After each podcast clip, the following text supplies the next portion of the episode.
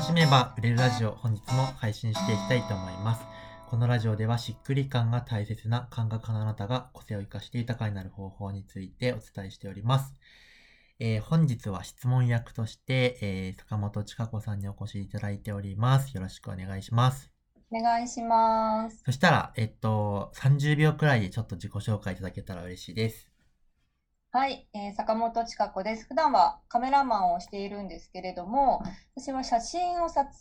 写真撮影を通して、なんか自分の殻を破って、本当に楽しく自己表現ができるようになる、個性爆発みたいな人を増やしたいなと思って活動しております。はい。はい。ありがとうございます。で、ちかちゃんの、あの、まあ、Facebook とか見るとめっちゃなんか個性激しめの写真が いっぱい出てくるんで、ぜひみんなに見てほしいなと 思ってます。ぜひ。はい。はいそそしたら、はいえっと今日の、大丈夫かな？うん、なんかいきなりシリみたいなのが大丈夫かな？ちょっと大丈夫だと思います。はい。そしたら、今日のテーマをお願いします。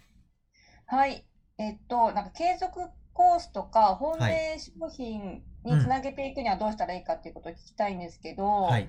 なんか単発商品の満足度はすごい高いんですよ。はい。でも、そこに、なんかそこで満足してしまって、はい。継続コースにつながらないっていうのは、うんなんか何が原因かとか、はいはい何を改善ししていくと、まあ、そっちうんにつなげられるのかっていうのを聞きたいです。はい。ありがとうございます。えー、っとですね、なんか、あの、まず全体の構造的な話なんですけど、あの、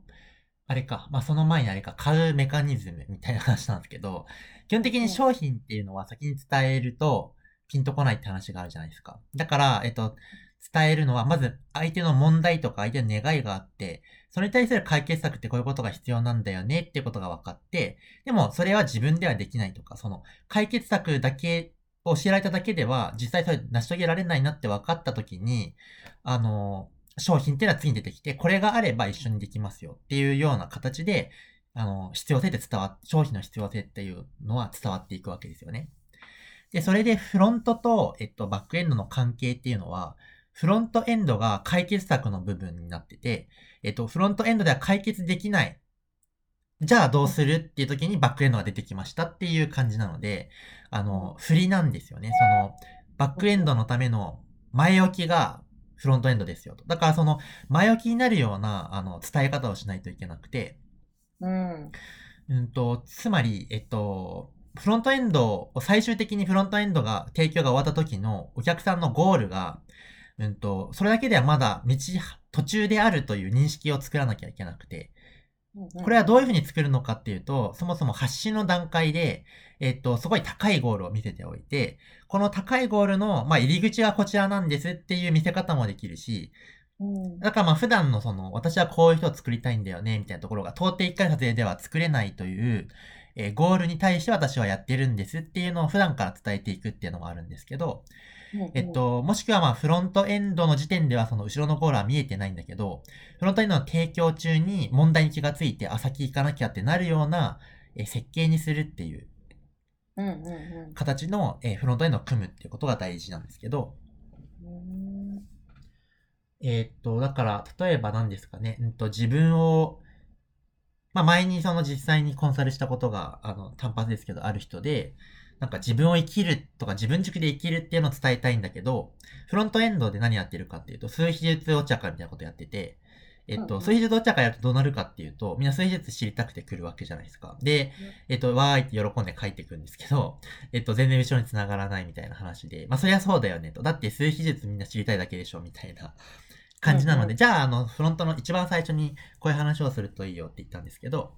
えっと、まあ、私はその自分を生きるとか自分軸で生きるみたいなことをまやってて、ステップがま3つあるんですけど、うんと、まず自分を知って、あの、自分ってどういう人間なのかなっていうのを分かると、結構楽になります、それだけで。で、で次に、うんと、じゃあどうやって生きたいのかなっていうのを考えて、えっと、あ、こういうふうに生きたいっていう望みを、ま、見つけますと。で、スステップ3で、それに対して、あの、自分を活かしながら試行錯誤するっていう段階があるんですけど、今日は、今日、あの、1ステップ目の、自分を知るっていうところだったりするんで、まあ、あの、すごく楽しいんですけど、それだけ人生は変わりませんと。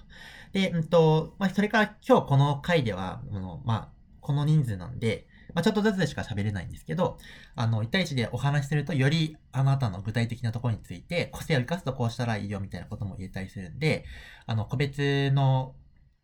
えっと、相談をつけてるんで、まあ、もしよかったらそちら使ってくださいね、みたいな話をその冒頭に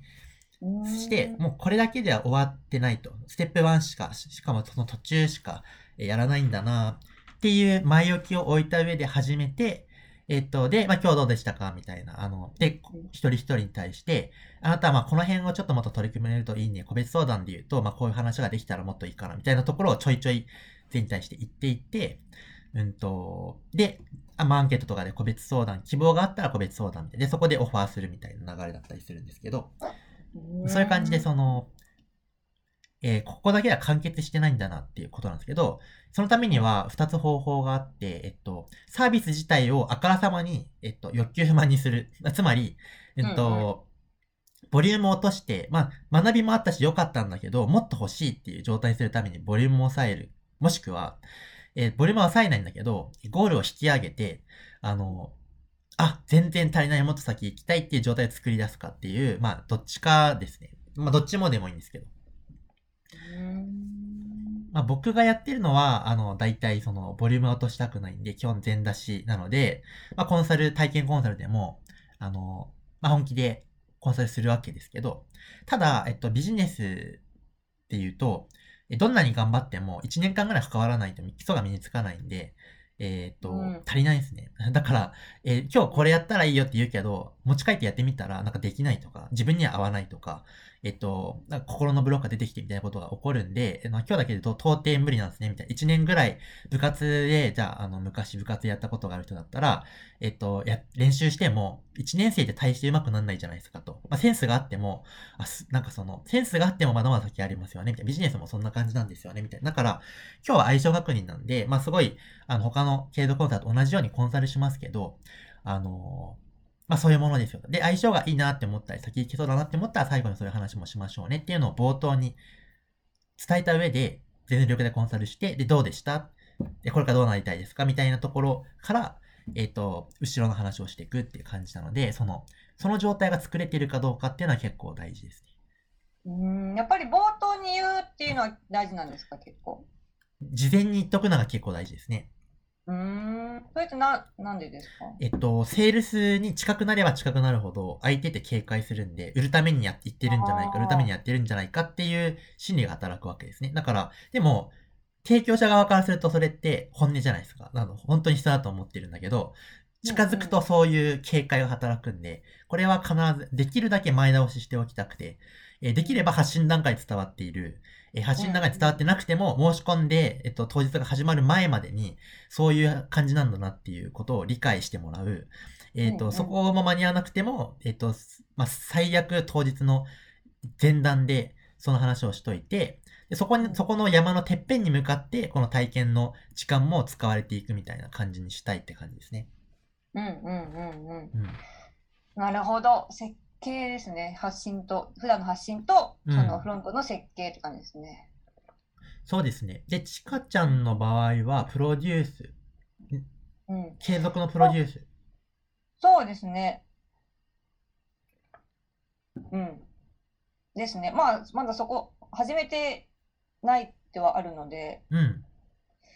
うんうんうん。でも今まで例えば普通の撮影ではい。1回の撮影した方に、まあ、継続っていうか、まあまあ、回数券的な感じなんですけはいはいはいはいど、そっちもありますよって言ってたんだけど、なかなか、まあ、そっちを申し込んでくれる人がいないっていうのは、まあでも、あ、なるほど、なるほど。それで言うと、それが分かんなかったのかなとか。うんと、継続撮影が問題なんじゃなくて、継続撮影によって成し遂げられる未来に興味があるんで、うんえっと、あなたの場合やったらこういう話してたじゃないですか、みたいな。だからその、え、今日はちょっと勇気を出して自分出せましたよね、みたいな。で、うんと、で、今日もめっちゃ素敵なんですけど、でも、あの、あなたの場合、もっと3倍ぐらい、もっと堂々と自分を表現できる未来が私にはなんか見えておりまして、それができると、まあ、お仕事もこんな風になるし、人間関係もこんな風になるし、うんと、もうすごい、あもう人生どんどん開いていくんですよね、みたいな。でもちろんこれは、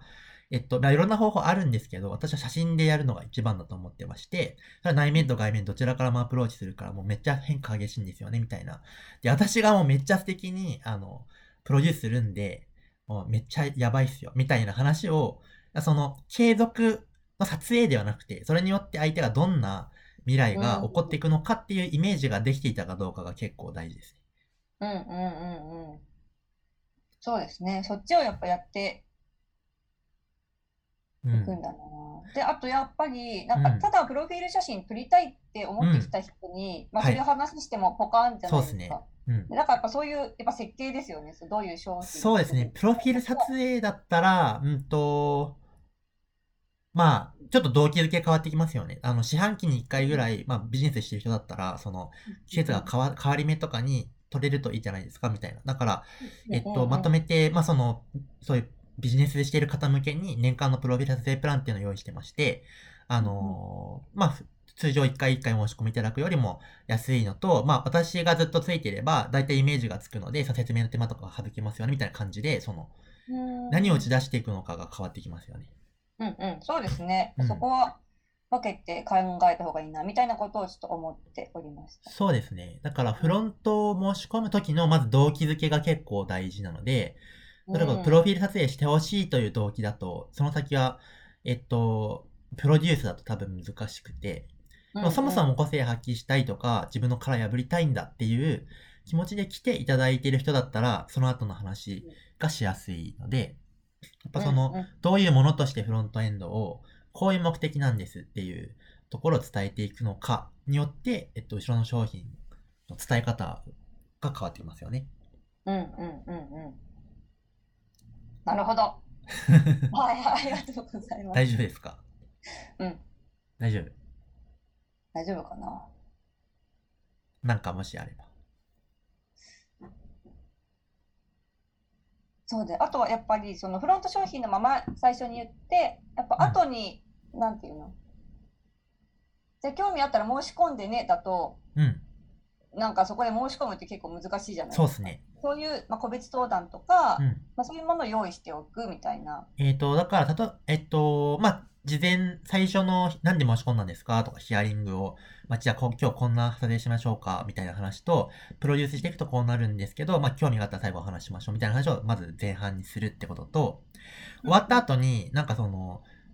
個性を発揮するという体に、えっと、絡めて、最後に、えっと、今日の写真を見て振り返りをしながら、まあこれから私加工するんですけど、とりあえず現段階で撮れたもの、まあ、こんな風になっていくよとか、ちょっとあの感覚をヒアリングした上で、えっと、まあ私だったらこういう風に個性出していくといいんじゃないかなみたいなミーティングを最後に用意してるんでみたいな感じで、撮影後に、なんかその、